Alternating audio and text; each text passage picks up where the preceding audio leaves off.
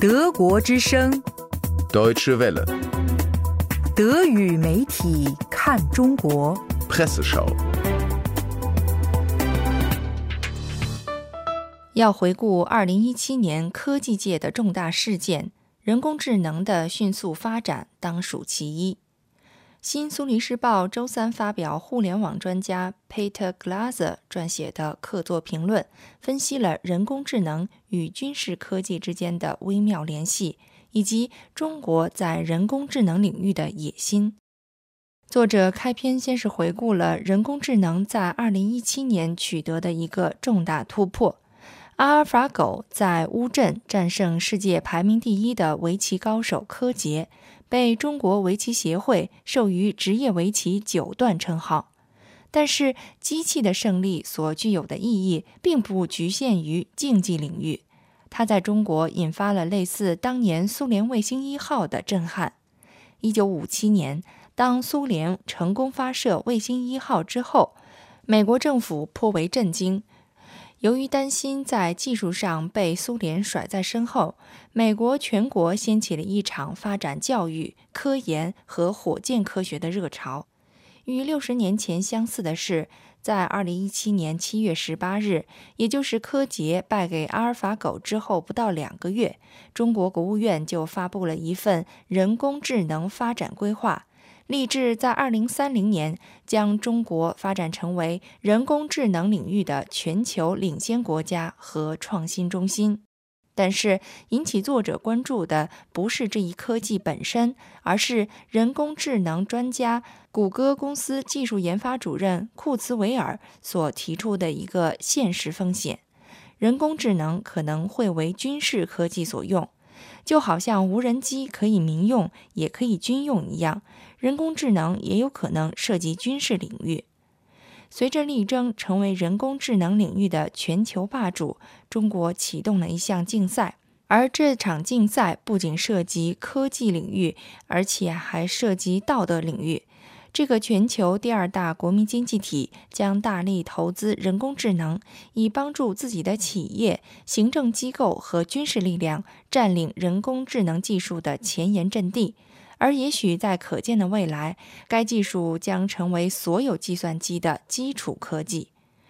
而各国专家公认的是，人工智能将是未来承载国家权力的关键技术。只是在如何发挥作用这个问题上还有不少分歧。文章继续指出，与中国的力争上游相比，美国反而在人工智能领域减弱了力量。为了推动民主政治制度的发展，西方国家政府不得不在一些重要领域给人工智能的应用踩刹车。而专制政权则不遗余力地充分利用该技术，去找出并扼杀本国存在的任何颠覆性萌芽，而毫不顾忌隐私权和公民权。中国正在利用人工智能，把自己的数字基础设施改造成为一个庞大的教化机器。作者举了正在建设中的全国社会积分体系为例。这个体系旨在引导每一个公民采取符合社会主流、符合道德规范的行为方式，不管是批评不满，还是缺乏环保意识，都会受到扣分的处罚。如果积分记录不良，将会无法购买住宅，或者是找不到工作。与之相关的大量监控数据，全都由机器来进行处理。也许俄罗斯总统普京的一句话最能道出人工智能的重要意义：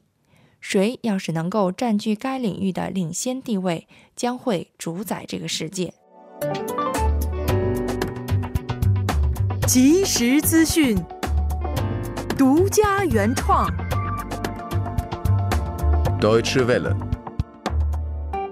德国商报则点评了2017年全球市值最高的企业，在苹果、谷歌、微软、亚马逊和脸书等美国科技业巨头的行列里，有两家中国企业跻身前排：腾讯和阿里巴巴。文章指出，这个排名还显示，崛起中的中国大企业。股票的价格以及企业利润上升幅度要远远超出美国康采恩。虽然这还远不能宣示硅谷的全球霸主地位之终结，但是西方经济体的确面临着严峻的竞争挑战。作者还指出了这些中国企业的一大共同点，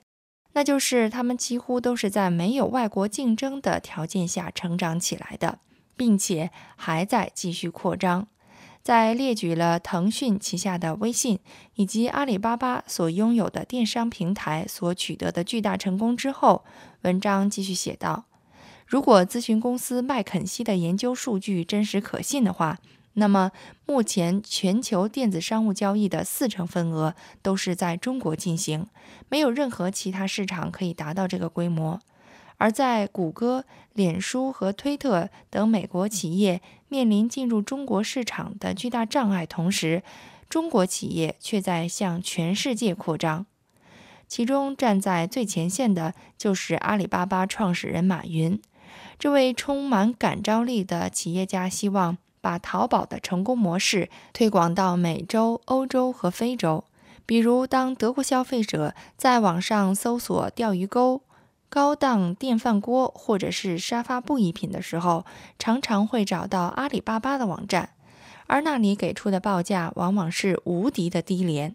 两家德国企业将负责为阿里巴巴处理这些业务的交易。未来三年里，